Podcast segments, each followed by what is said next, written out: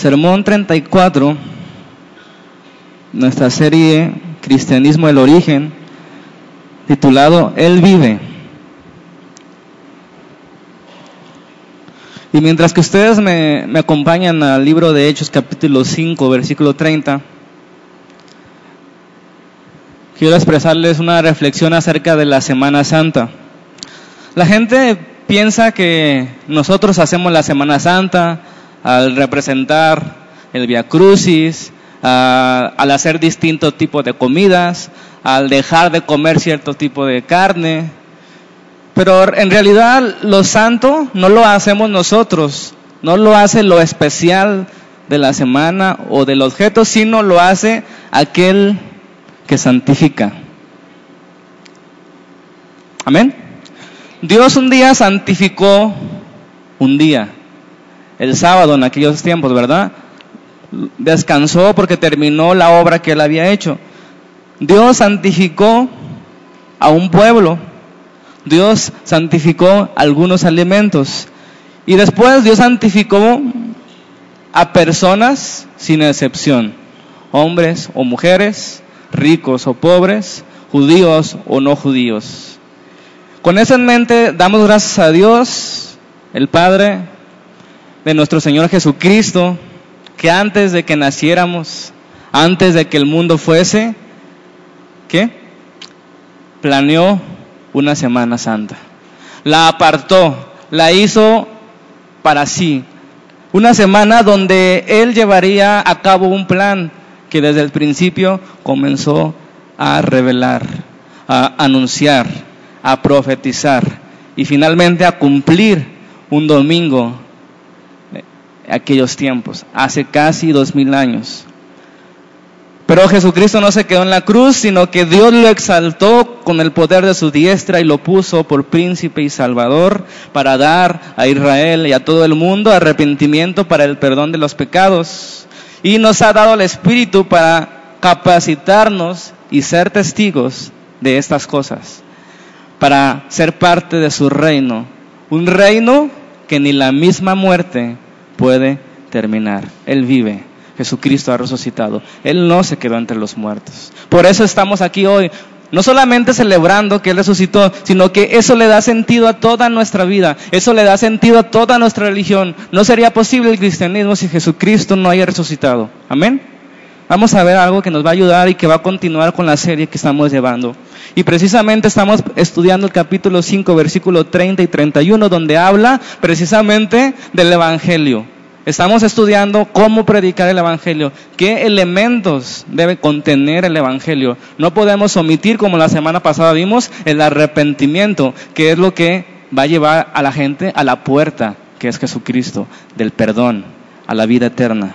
Leemos, Hechos capítulo 5, versículo 30 dice la palabra, el Dios de nuestros padres levantó a Jesús, a quien ustedes mataron colgándole de un madero. A este Jesús Dios ha exaltado con su diestra por príncipe y salvador, para dar a Israel arrepentimiento y perdón de pecados. Y nosotros somos testigos suyos de esas cosas, y también el Espíritu Santo, el cual ha dado Dios a los que le obedecen.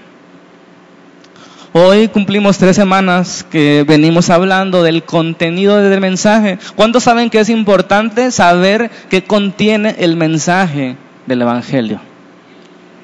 ¿Qué debemos predicar cuando salimos a evangelizar, cuando le compartimos a un vecino, a un amigo o a un desconocido? ¿Qué debemos predicar? Y hermanos, déjenme decirles que esta situación no es cualquier cosa, sino que es de vida o muerte. Y no solo de vida o muerte física, sino de vida o muerte eterna. Tengan en mente un doctor o una enfermera donde la situación es de vida o muerte si ellos no ponen la medicina correcta a un paciente que se está muriendo o no, si, si no le dan los primeros auxilios, es cosa de vida o muerte. Pero hermanos, el Evangelio es cosa de vida o muerte, no solamente física, sino eterna. Por eso es importante que aprendamos, que estudiamos, que memoricemos, que guardemos, que practiquemos lo que es el Evangelio. Porque al final de cuentas es lo que nos hace especiales a nosotros como testigos suyos, expertos en el Evangelio, expertos en predicar el Evangelio. ¿Están de acuerdo? Porque si predicamos un Evangelio diferente, que aunque no sea malo o maldito, en así eh, exteriormente, hermanos, si predicamos un evangelio distinto, eso trae maldición porque estaremos cerrando la puerta para siempre del cielo a la gente. Si predicamos un evangelio donde te dicen que para arrepentirte solamente tienes que, tienes que repetir diez padres nuestros, es un evangelio diferente. Un, un, evangelio que te dice que solamente debes bautizarte cuando eres bebé para ser parte del reino de Dios, es un evangelio diferente. Y eso en lugar de traer bendición, de traer gente al cuerpo de Cristo, los excluye y después no quieren recibir el verdadero mensaje. Eso Jesús una vez le estaba diciendo a los fariseos y Jesús era muy especial con los fariseos. Y yo no he encontrado palabras más duras que las que comentó en Mateo 23, 15. De todo lo que Jesús le dijo a los fariseos, esas son las palabras para mí, en lo personal, que veo más duras. Y vamos a leer. Mateo 23, 15. Dice, dice Jesús a los fariseos, ay de vosotros, escribas y fariseos, hipócritas.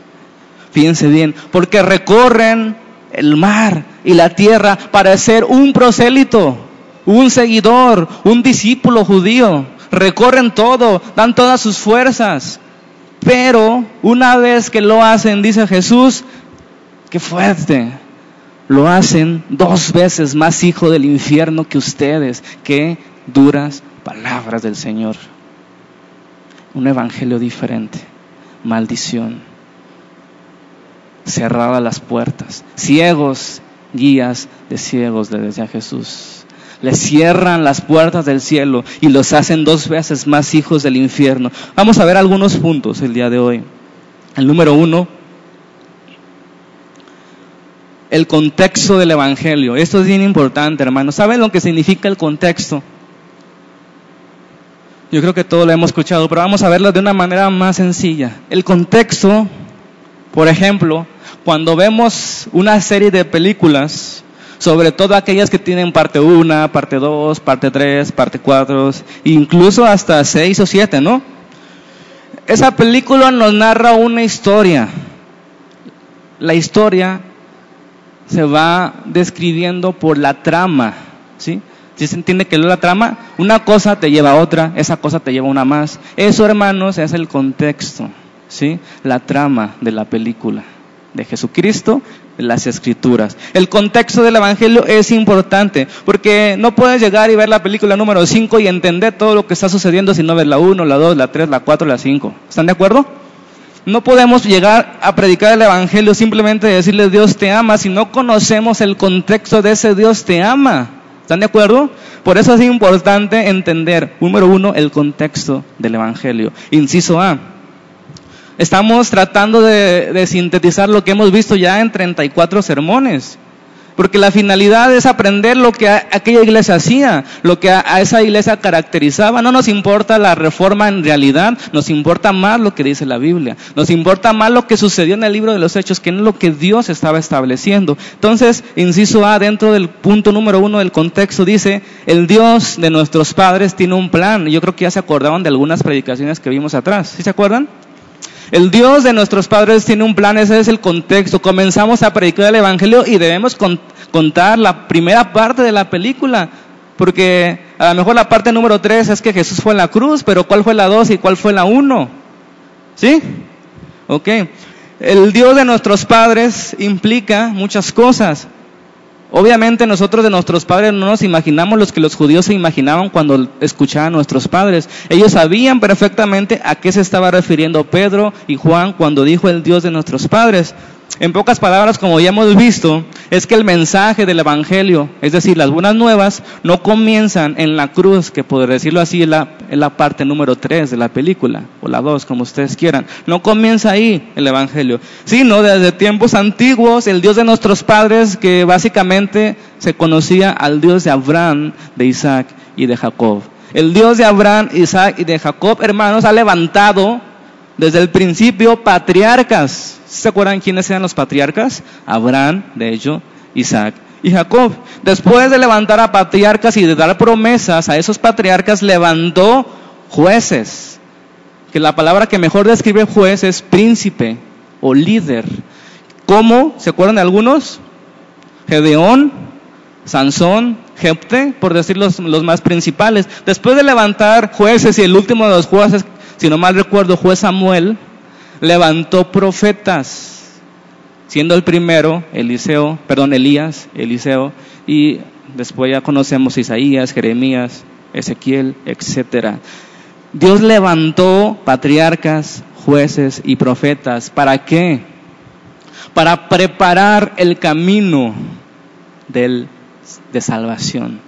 La, la, palabra lo hizo el camino del Señor. No el camino del hombre a la manera del hombre, sino el camino del Señor, el camino de salvación de Dios que es en Jesucristo. Y para eso levantó a los patriarcas, para eso levantó a los jueces, para eso levantó a los profetas, para anunciar, para prometer a uno que iba a venir después. Por eso Pedro y Juan dicen, el Dios de nuestros padres levantó a Jesús. Esa palabra levantar es mandar o enviar como mandó a Moisés, como mandó a, a, todos los profetas. Así levantó Dios a Jesús para dar arrepentimiento. Amén.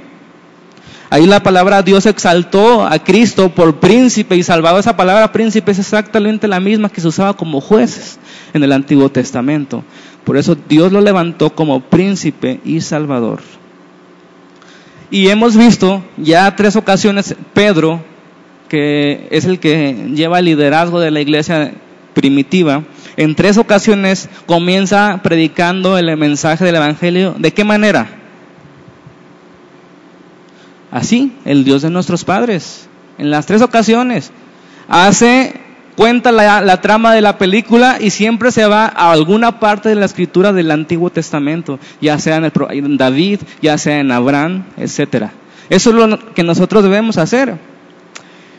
El Dios de nuestros padres levantó a Jesús, que fue anunciado por Dios por lo que Dios levantó en el Antiguo Testamento. Incluso Jesucristo, por si no lo sabíamos, aparece en el Antiguo Testamento antes de ser encarnado. Encarnado significa que, tomó forma de humana y vino a la tierra. Pero Jesucristo antes de tomar forma humana estaba presente con el Padre en la eternidad.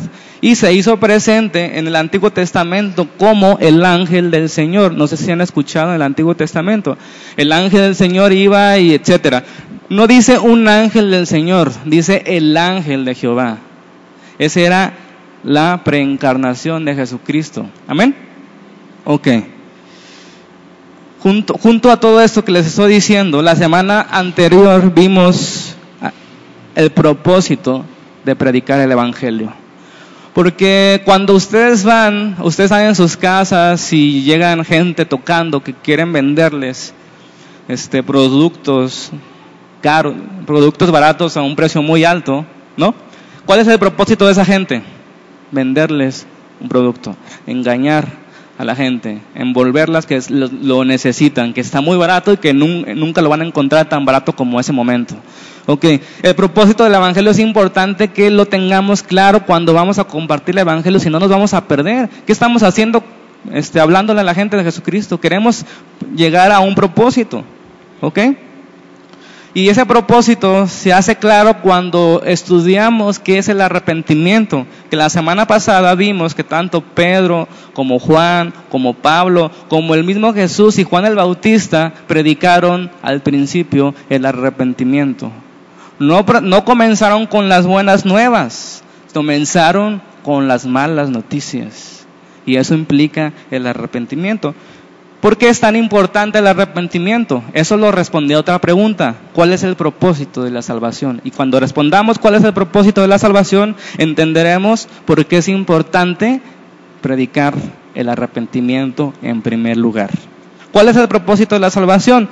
Y a veces nos quedamos cortos, la semana pasada lo mencioné, que el único propósito cuando predicamos el Evangelio o de la salvación es que nuestros pecados sean perdonados. ¿A poco nos, quedamos con eso en mente? Y casi siempre llevamos a la gente a que haga una oración porque pensamos que la única finalidad es que reciba a Cristo en su corazón. Ok, no es el propósito principal recibir el perdón de los pecados, sino librarnos del pecado. La semana pasada le dije, anótelo, memorícelo, guárdalo en su corazón. El propósito no es solo el perdón de los pecados, sino librarnos de nuestros pecados. Efesios 5:25 lo leímos la semana pasada. Cristo amó a la iglesia y se entregó a sí mismo por ella para santificarla, no solo para perdonar sus pecados, para santificarla y a fin de presentársela a sí mismo como una iglesia gloriosa, una iglesia que no tuviese mancha ni arruga ni cosa semejante, que fuese santa y sin mancha. La finalidad de la salvación es librarnos de nuestros pecados, no solo del perdonarlos. Eso nos lleva al inciso B de este contexto del Evangelio, que es la necesidad del hombre y la demanda de Dios. Entonces queda claro el inciso A, hermanos, el Dios de nuestros padres tiene un plan, que se anunció desde el Antiguo Testamento, que fue preparando ese plan hasta llegar a Jesucristo. Ok. El inciso B, la necesidad del hombre y la demanda de Dios. Esa es la segunda cosa que debemos predicar o que debemos contar en ese contexto. ¿Sí? debemos tener claro ya a esas alturas que el hombre no necesita más dinero, que el hombre no necesita tener mejor autoestima, que el hombre no necesita tener un mejor trabajo para estar bien con Dios o consigo mismo. Él necesita reconciliarse con Dios. Esta es la necesidad principal del hombre, no la sanidad física, no un mejor trabajo. No comiences por ahí el Evangelio, que puede ser que no resulte, porque así no era en la antigüedad. Debemos comenzar con la necesidad real del hombre, que es reconciliarse con Dios. Y aquí en Hechos eso se muestra de forma sencilla, sin lugar a confusión y tanto rollo como a veces hacemos las denominaciones para explicar el Evangelio. Se ve muy claro en el libro de los Hechos que es el llamado al arrepentimiento lo primero que se, que se hacía, ¿verdad? Después de contextualizar el plan de Dios desde el Antiguo Testamento. ¿Queda claro? Plan de Dios y llamado al arrepentimiento es importante distinguir, hermanos, que hasta ahorita no estamos predicando el Evangelio, estamos contextualizándolo. El plan de Dios, el hombre cayó y necesita reconciliarse con Dios. Hasta ahí solamente estamos contando el contexto. Todavía no predicamos el Evangelio. El arrepentimiento, el llamado al arrepentimiento no es todavía predicar el Evangelio. De hecho, discúlpeme el ejemplo que voy a usar tan grotesco o simple, pero son de esas veces que te dicen, te tengo una buena y una mala. ¿Cuál quieres primero? Si contestas la buena, no, te voy a dar primero la mala. La mala es que estás separado de Dios y que necesitas arrepentirte. Hermano, eso es el arrepentimiento. Ese es el llamado al arrepentimiento. Primero tienes que contar las malas para después poder entregar la buena noticia. ¿Sí? Debemos hacer ese llamado entonces. Repito, no podemos llegar y decirle a la gente arrepiéntanse pues de qué o qué, ¿no? Necesitamos llegar y contarles ese plan. Por eso, hermanos, no es sencillo evangelizar. Necesitamos estudiar, necesitamos conocer el Antiguo Testamento, por lo menos lo básico, ¿verdad? Por lo menos eso que nos ayude a explicar a la gente por qué estamos como estamos, por qué el mundo está como está, que todo es resultado de Génesis 3 y no de, del plan de Dios pero Dios va a restaurar todas las cosas y levantó profetas y levantó esto para preparar el camino de salvación que está en Jesucristo. ¿Queda claro? Ok, sintetizando lo que llevamos hasta el momento, explicamos el plan de Dios. Comenzando por algunas partes de las escrituras del Antiguo Testamento. ¿Sí? Puedes comenzar en David, puedes comenzar en Moisés, Puedes comenzar en Abraham, puedes comenzar en Adán cuando cayó y Dios prometió que la serpiente iba a ser aplastada. Tú sabrás cómo comenzar, pero debes comenzar por allá. Ok.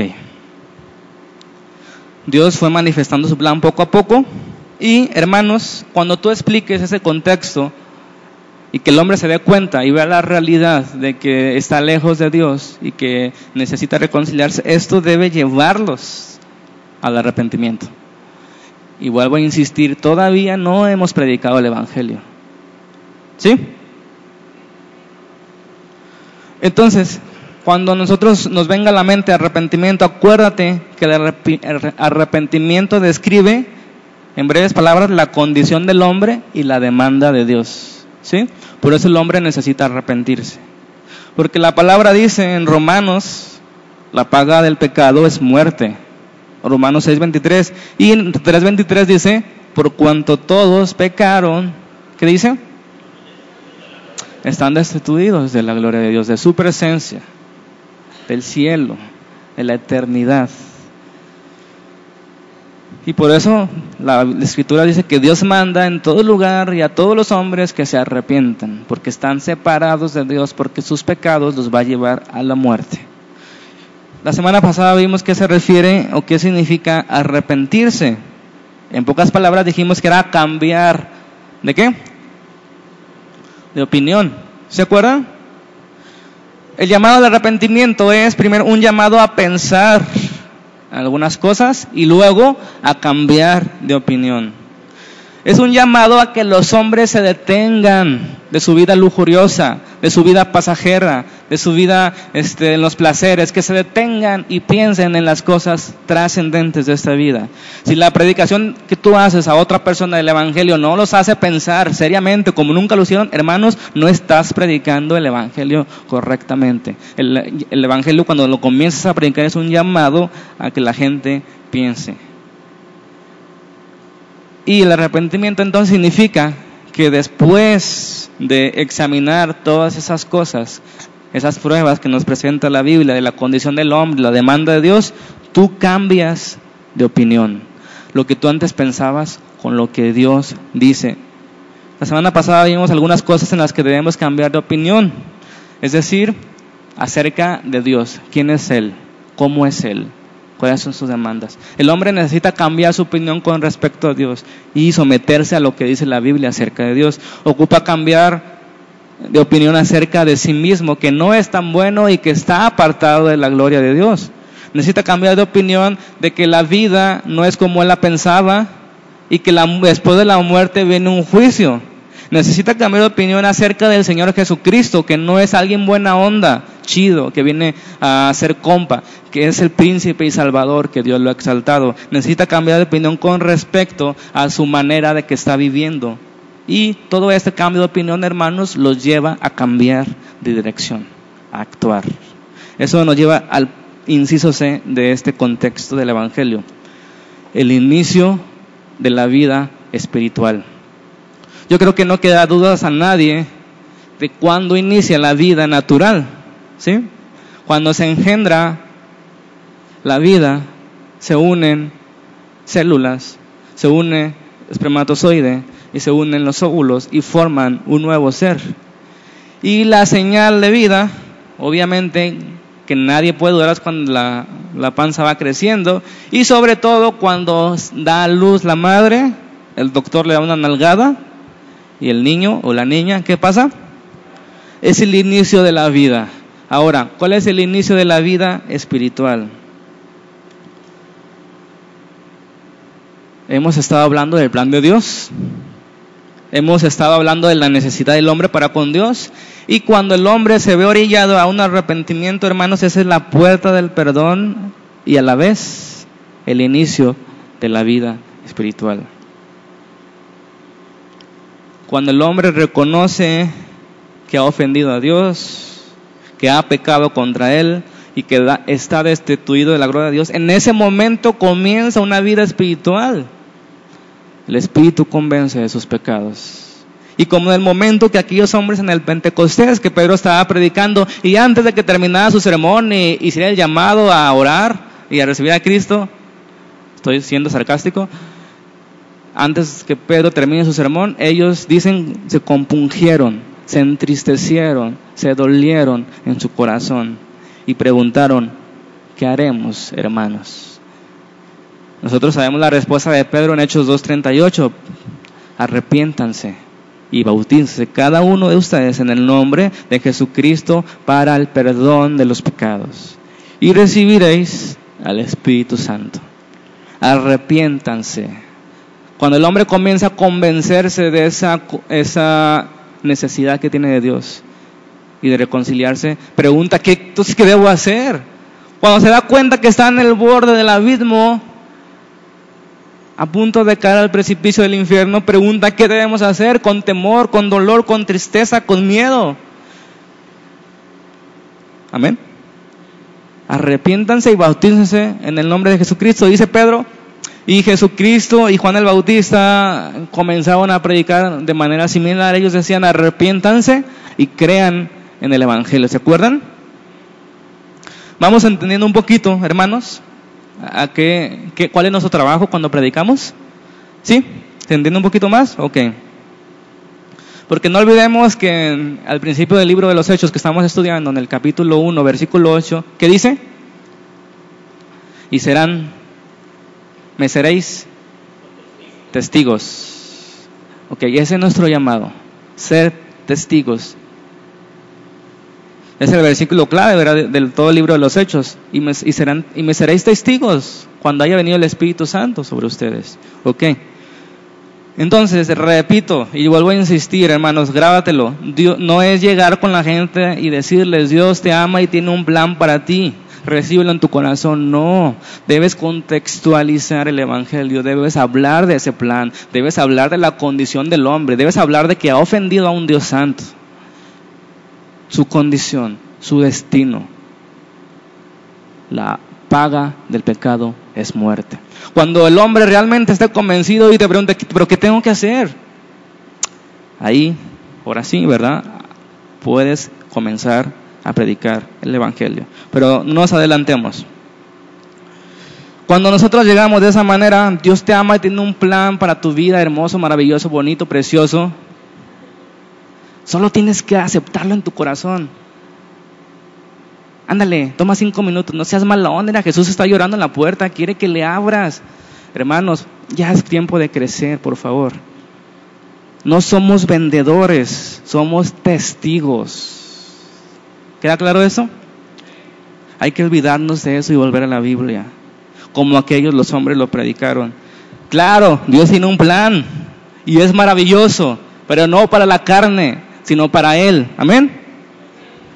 Y claro que Dios nos amó, pero ¿cómo muestra su amor para con nosotros? Que aún siendo pecadores, Cristo murió por nosotros, llevando a su Hijo amado unigénito a la cruz, a sufrir por el pecado que tú y yo merecíamos, ese castigo.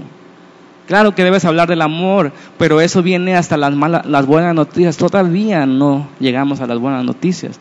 Una mala y una buena. Amén. Ok. El arrepentimiento entonces es el llamado a tomar otra dirección.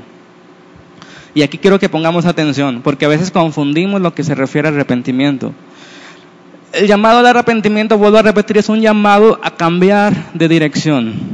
No es un llamado a dejar de pecar en nuestras fuerzas. Eso es importante.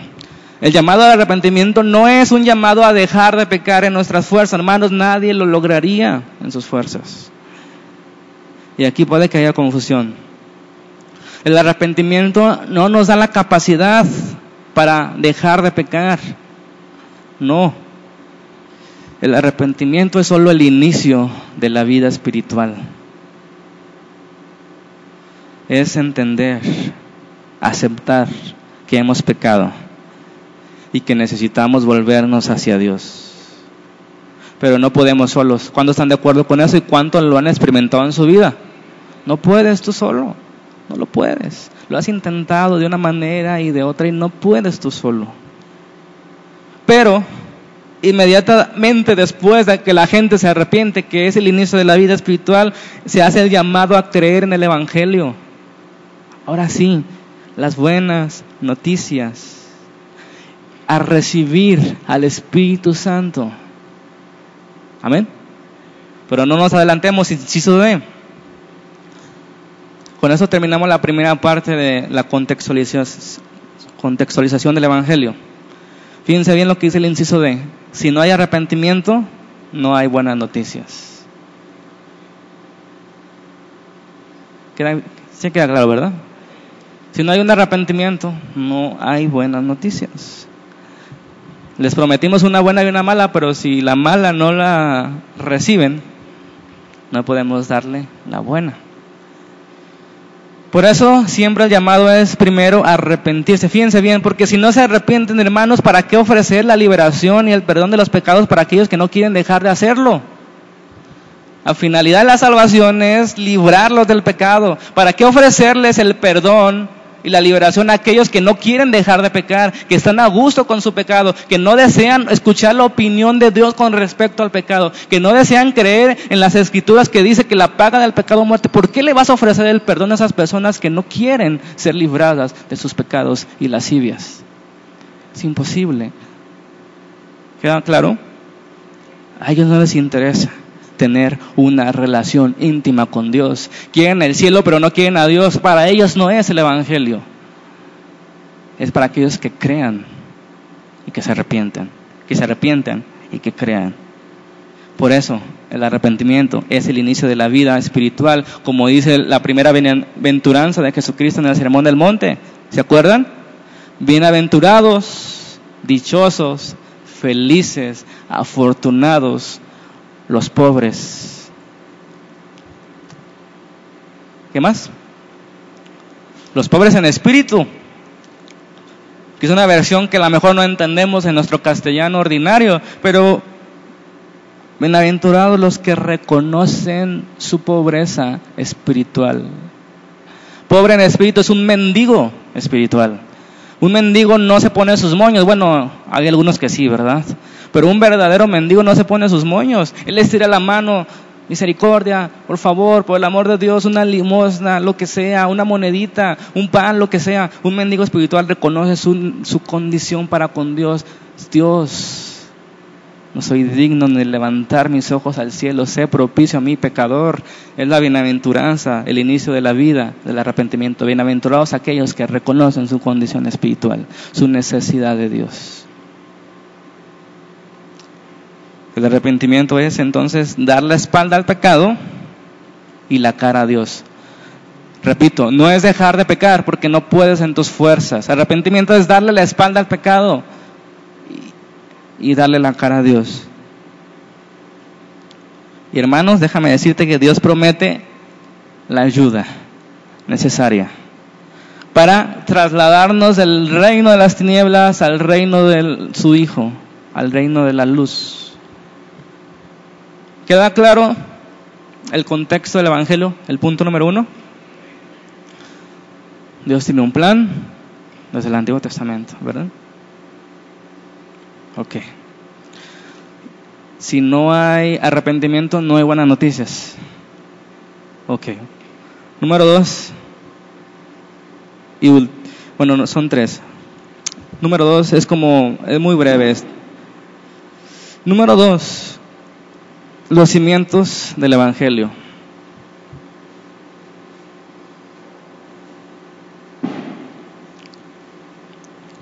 Los cimientos, sí entendemos lo que es un cimiento, ¿verdad? Las bases, lo que soporta, lo demás, el inicio, lo principal, los cimientos del Evangelio. Y vuelvo a leerles el versículo 30 y el 31 y el 32 de Hechos 5 que es donde encontramos un resumen concentrado de estos cimientos. Hechos 5:30. El Dios de nuestros padres levantó a Jesús, a quien vosotros mataron, colgándole en un madero. A este Dios ha exaltado con su diestra por príncipe salvador, para dar a Israel arrepentimiento y perdón de los pecados. Y nosotros somos testigos suyos de estas cosas, y también el Espíritu Santo, el cual ha dado a los que le obedecen. Aquí lo encontramos todo, hermano, lo que necesitamos para predicar el Evangelio de Jesucristo, sintetizado. Un autor pone cinco cimientos del Evangelio. Número uno, la encarnación. Número dos, la crucifixión. Número tres, la resurrección. Número cuatro, la justificación. Y número cinco, la santificación. Repito, encarnación, crucifixión, resurrección, justificación y santificación. Y como que mucho aún, ¿verdad? Pero es más sencillo de lo que parece.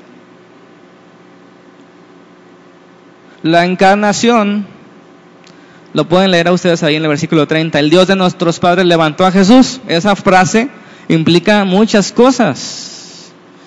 Como ya vimos que Dios tuvo un plan, pero que hubo un momento en que Dios levantó a Jesús, que lo envió a este mundo. Que Dios, dice la escritura, se manifestó en carne. Dios con nosotros, Emanuel, nacido de mujer, nacido bajo la ley. Amén. En pocas palabras, el nacimiento de Jesús, la vida de Jesús, eso es la encarnación. Su nacimiento, su vida perfecta, para poder ser o llegar a ser ese cordero perfecto o ese sumo sacerdote que era el intermediario en el Antiguo Testamento. Jesús fue o es el intermediario para nosotros. Entonces, ese es el punto número uno de los cimientos del Evangelio. Tú necesitas conocer la encarnación, ¿sí? ¿Cómo fue que llegó Jesús aquí? ¿Y cuáles fueron las razones que enviaron a Jesús aquí? Ok. Número dos, la crucifixión. Ya hemos hablado de esto y aquí el texto dice, a quien ustedes mataron colgándole de un madero. Y ya vimos que Pedro en su primer sermón predicó que aunque ellos lo mataron, el Señor Jesucristo fue entregado, ¿se acuerdan cómo es el texto? Por el anticipado consejo de Dios. Dios lo pensó antes, ¿verdad? Aunque ellos lo mataron, Dios así lo planeó. Ok. La cruz, ya habíamos visto, de hecho en el sermón 25, si no mal recuerdo, hablamos de la cruz de Cristo, que es el centro del plan de Dios, el centro de esa trama, de esa película de la salvación. La cruz no nos dice solamente que Dios perdona, sino la manera en que Dios logró el perdón. Precio de sangre. No es que Dios diga, ah, les voy a pasar sus pecados, me caen bien. Dios es santo, Dios no es como nosotros. Él tuvo que enviar a su Hijo a morir, precio de sangre, para perdonarnos. El, punto, el 3, la resurrección, que ahorita lo vamos a ver un poquito más a fondo ya para terminar. Ahí dice, Dios ha exaltado con su diestra por príncipe salvador. El 4 la justificación, el texto dice, para dar arrepentimiento y perdón. Justificación no es lo mismo que solapar, ¿verdad? ¿Qué es solapar?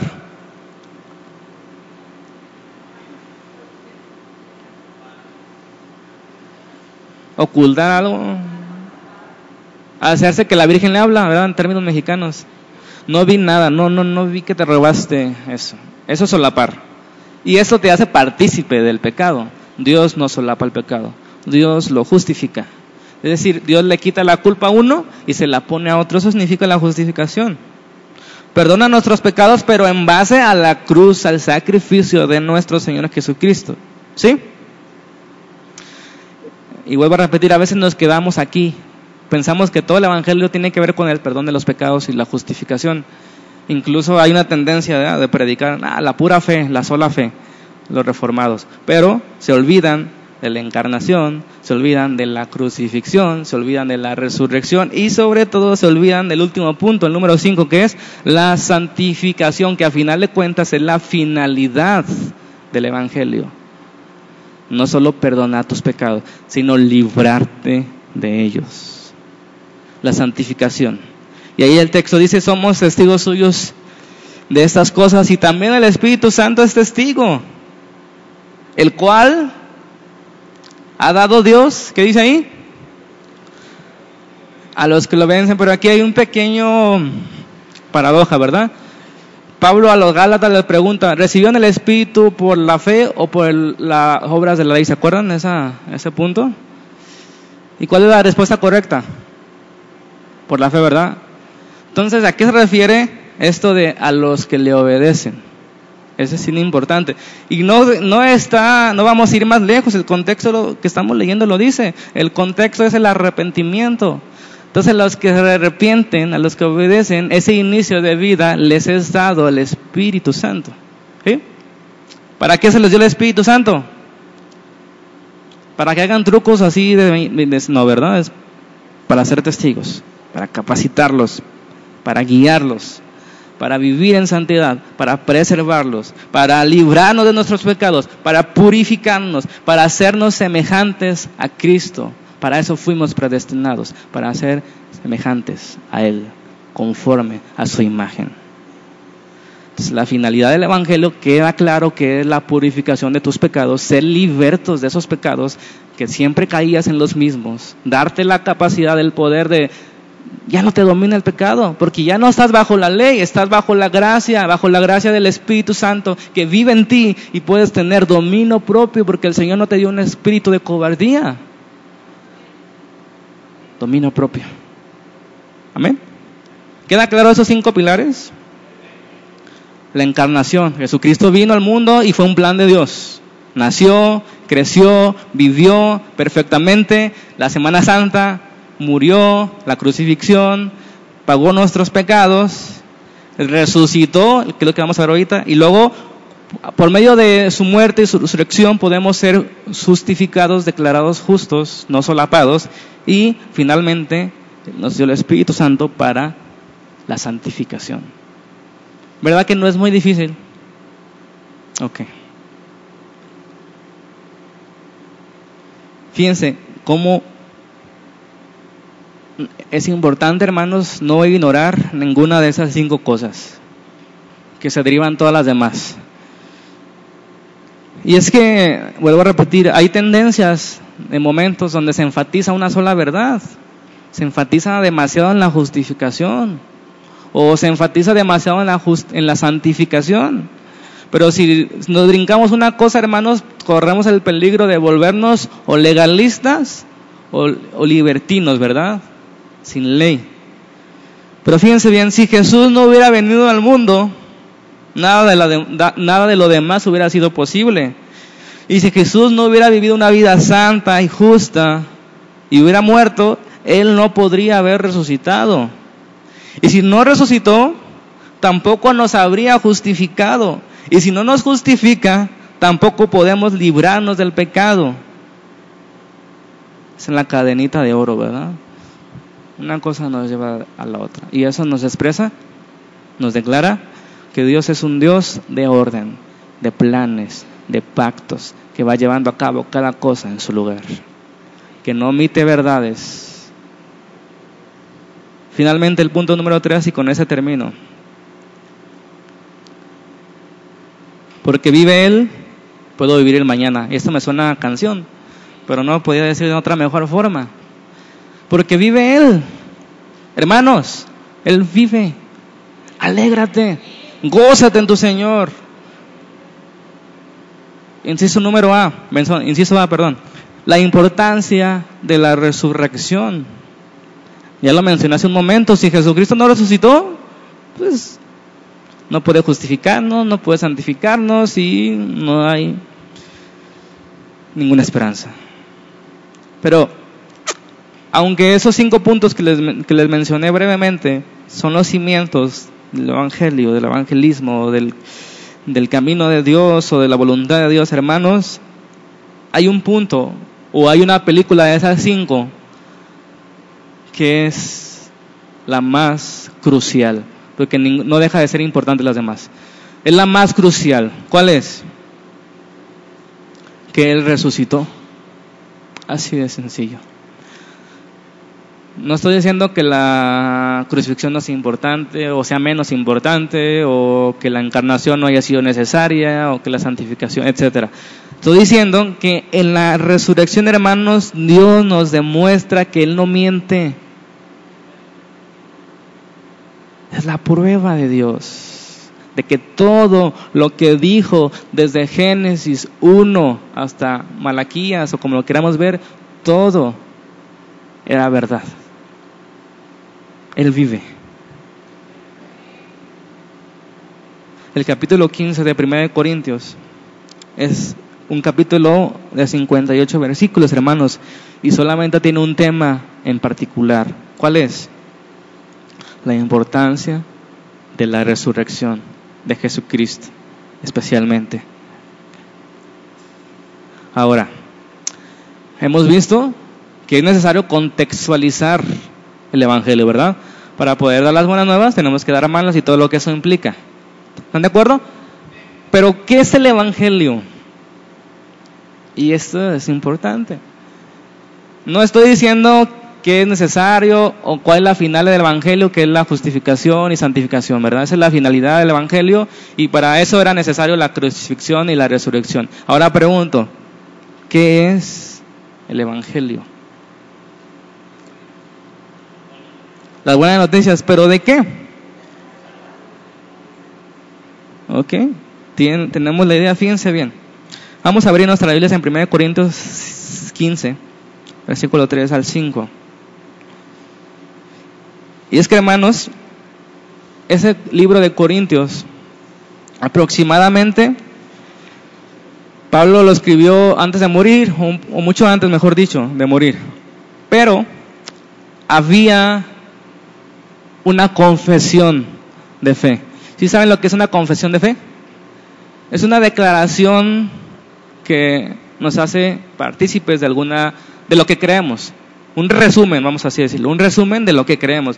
Y había una confesión en los tiempos de Pablo y él lo menciona en el capítulo 15 versículo, perdón, capítulo 15 versículo 3. Fíjense lo que dice. Porque primeramente les he enseñado lo que asimismo recibí. Ahí está el evangelio expresado en forma sintetizada. Que Cristo murió por nuestros pecados, conforme a las escrituras, y que fue sepultado, y que resucitó al tercer día, conforme a las escrituras, y que apareció a Cefa y después a los doces. Esa era su primera confesión del cristianismo de los tiempos de los apóstoles. Cristo murió por nuestros pecados, él fue sepultado, resucitó al tercer día y apareció a Cefas y a los doce. Ok. El Evangelio es las buenas nuevas. No malas noticias como el arrepentimiento, ¿verdad? O, o la condición del hombre para con Dios. Esa es necesario, pero ese no es el Evangelio. El Evangelio solamente de hecho, esa palabra evangelion o buenas nuevas, como se traduce en español, era una frase que se utilizaba en las guerras. ¿sí? Cuando alguien ganaba la guerra, enviaban a un mensajero, a un testigo. Eso es evangelista, mensajero, que decía, hemos ganado la batalla. Amén. Esas eran las buenas noticias. No era algo que tenían que hacer o dejar de hacer, o de luchar, o dejar de luchar. Era un anuncio consumado. Hemos ganado la batalla. Eso es el Evangelio. Jesucristo murió. Fue crucificado. Murió por nuestros pecados. Fue sepultado y resucitado al tercer día. Esa es una declaración de salvación para aquellos que reciben por fe y en arrepentimiento ese mensaje. Por eso, sin arrepentimiento no hay buenas noticias aquellos que han abierto sus ojos por medio del Espíritu a la realidad del infierno, a la realidad de la separación con Dios y lloran por eso, se les ofrece esas buenas noticias.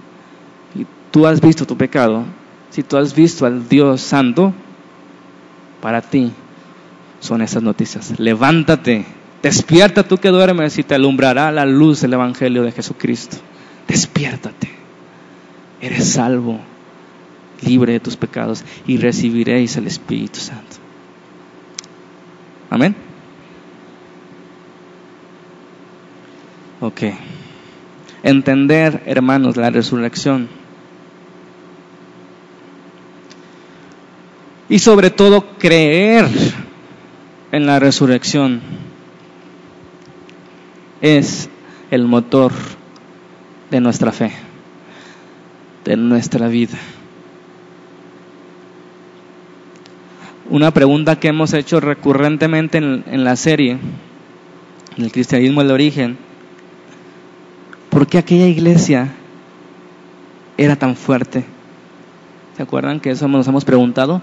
¿Por qué eran tan radicales? ¿Por qué eran tan obedientes? ¿Por qué estaban dispuestos a morir por su Señor? ¿Por qué estaban dispuestos a vender todas sus casas y no les importaba nada de lo material? ¿Por qué? Porque creían en la resurrección, porque lo habían visto con sus ojos, porque habían palpado sus manos, porque habían estado con Él y les había dado un mandato, quédense en Jerusalén y van a recibir el Espíritu Santo y me serán testigos, es una orden en Jerusalén, en Judea, en Samaria y hasta los últimos momentos, digo, perdón, rincones de la tierra creían en la resurrección. Hermanos, y si por algo hoy la iglesia no es eficaz, no es obediente, es porque la resurrección no está presente en nuestras vidas. Hermanos, Dios está vivo.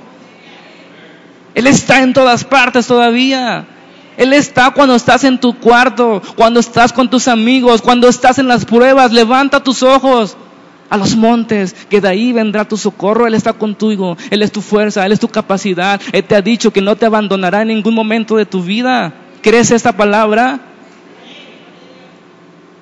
Esa era el secreto. Y yo al principio, cuando comencé a estudiar, me preguntaba, sinceramente, no era que yo quería hacer la de emoción y, esperar 34 sermones para entender cuál era el secreto de aquella iglesia. El secreto era la resurrección de Jesucristo. Él vive. Y fíjense, hermanos, ¿quién fue o quiénes fueron los primeros testigos de la resurrección de Jesucristo. ¿Se acuerdan lo que dice la escritura?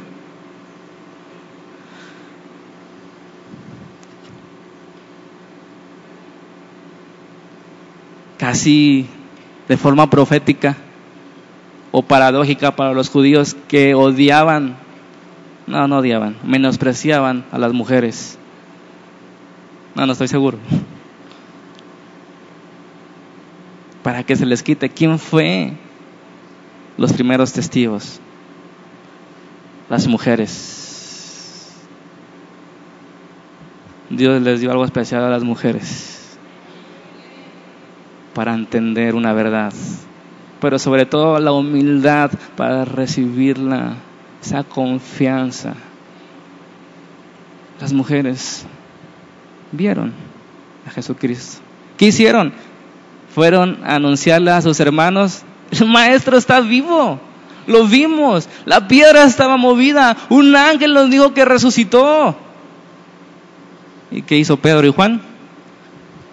Fueron corriendo a ver. Amén. ¿Se dan cuenta, hermanos, que no es tan complicado el Evangelio? Pero las tradiciones de hombre, las denominaciones nos han hecho tan complicado algo tan sencillo. Cuando digo sencillo no quiere decir que sea fácil de dominar, sino que partamos en cada cosa. Son cinco cosas las que debemos profundizarnos, memorizar, practicar. Porque hermanos, está en fuego la vida y la muerte de aquellos que te rodean. Cuando tú predicas el Evangelio verdadero de Dios, es poder de Dios para salvación. Amén. Spurgeon decía, son tres o cuatro hechos simples los que constituyen el Evangelio, según lo expone Pablo en el Evangelio de, perdón, en su epístola de Corintios. Y lee la escritura que leímos hace un momento, porque primeramente vos he enseñado lo que así mismo recibí. Fíjense que el Pablo enseña lo que primero recibió, ¿verdad? No se puso a inventar cosas.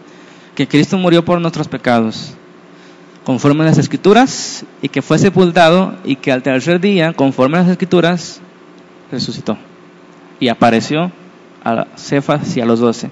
Entonces, fíjense bien, nuestra salvación, tu salvación, la de los demás, dependen de únicamente la encarnación de Jesucristo, su vida, su muerte y su resurrección.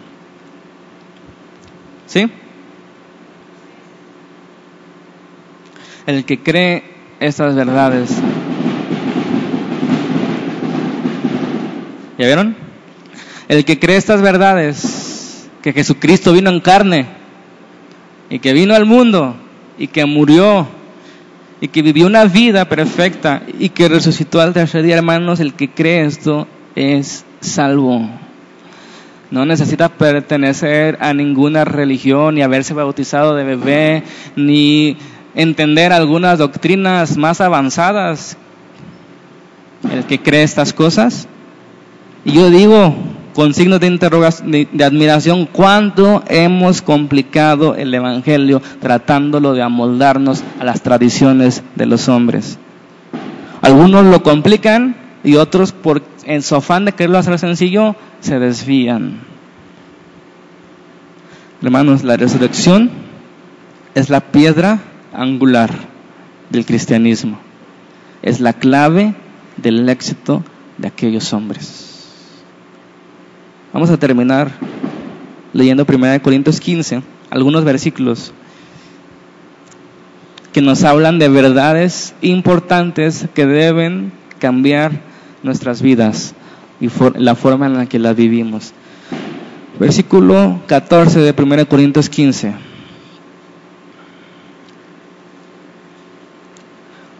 Dice Pablo, y si Cristo no resucitó, vana es nuestra predicación y vana es nuestra fe. Y yo digo, pero si Cristo resucitó, nuestra predicación y nuestra fe es mucho más que todo lo importante de la vida. Es de vida o muerte eterna. Versículo 17.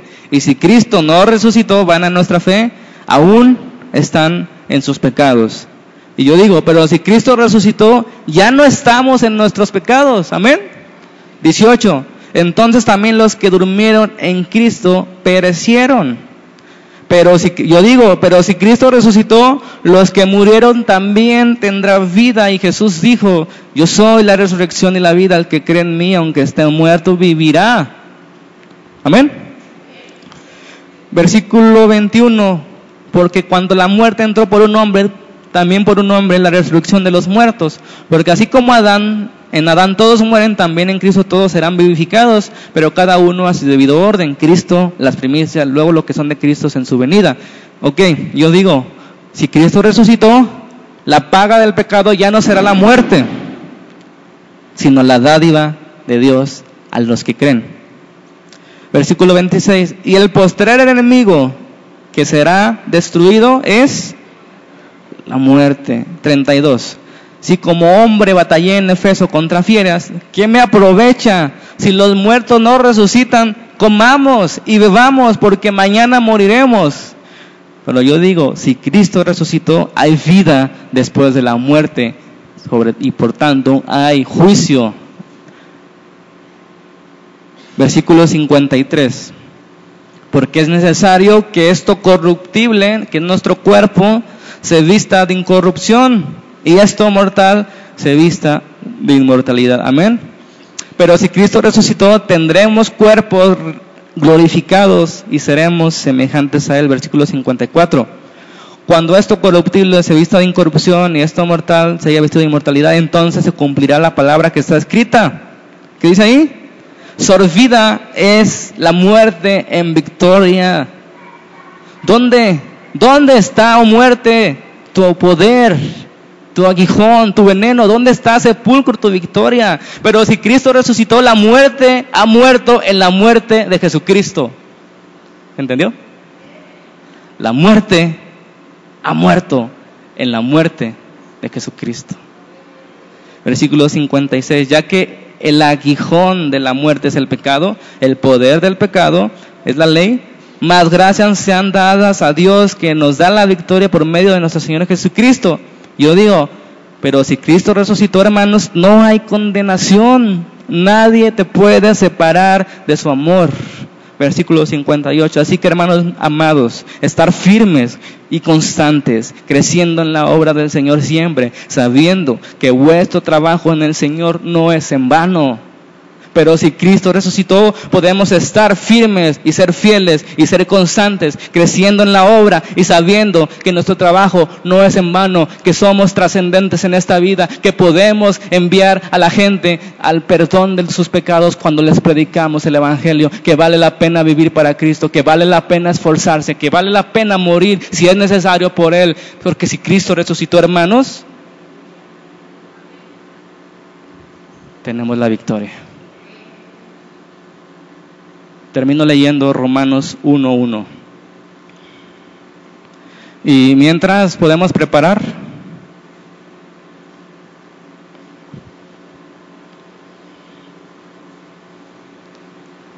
Romanos 1, 1. Pablo, siervo de Jesucristo, llamado a ser apóstol, apartado para el Evangelio de Dios. Evangelio que él había prometido antes por sus profetas en las Santas Escrituras. Acerca de su Hijo nuestro Señor Jesucristo, que era del linaje de David según la carne, que fue declarado Hijo de Dios con poder, según el Espíritu de Santidad, por la resurrección de entre los muertos. ¿Se dan cuenta? Siempre los mismos temas.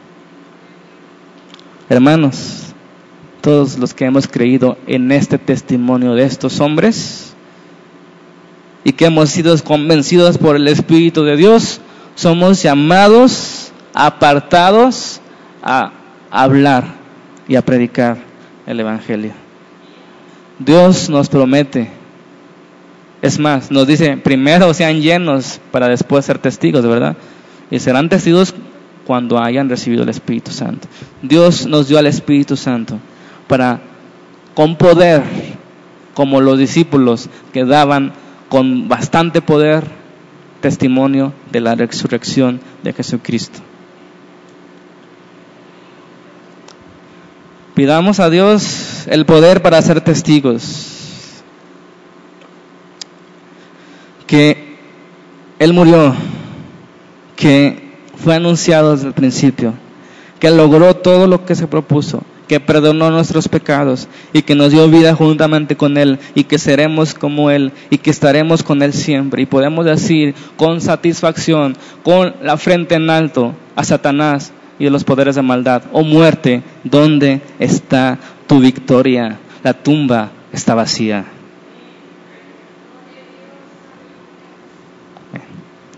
Él resucitó.